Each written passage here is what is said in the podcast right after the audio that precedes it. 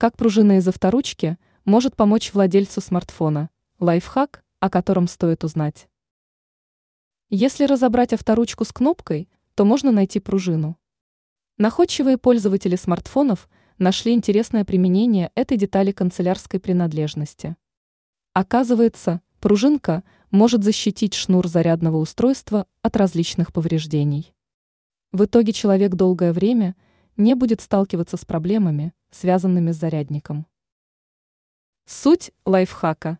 Зарядный кабель довольно часто повреждается. Пожалуй, самым уязвимым местом является основание шнура. Чтобы заломов долгое время не было, достаточно надеть пружинку на эту часть кабеля. Сделать это довольно просто. Сперва нужно разобрать ручку. Изъятую из письменной принадлежности пружинку следует растянуть. В таком виде приспособление без проблем наденется на шнур зарядника. Когда пружинка окажется на кабеле, деталь авторучки можно вновь сжать.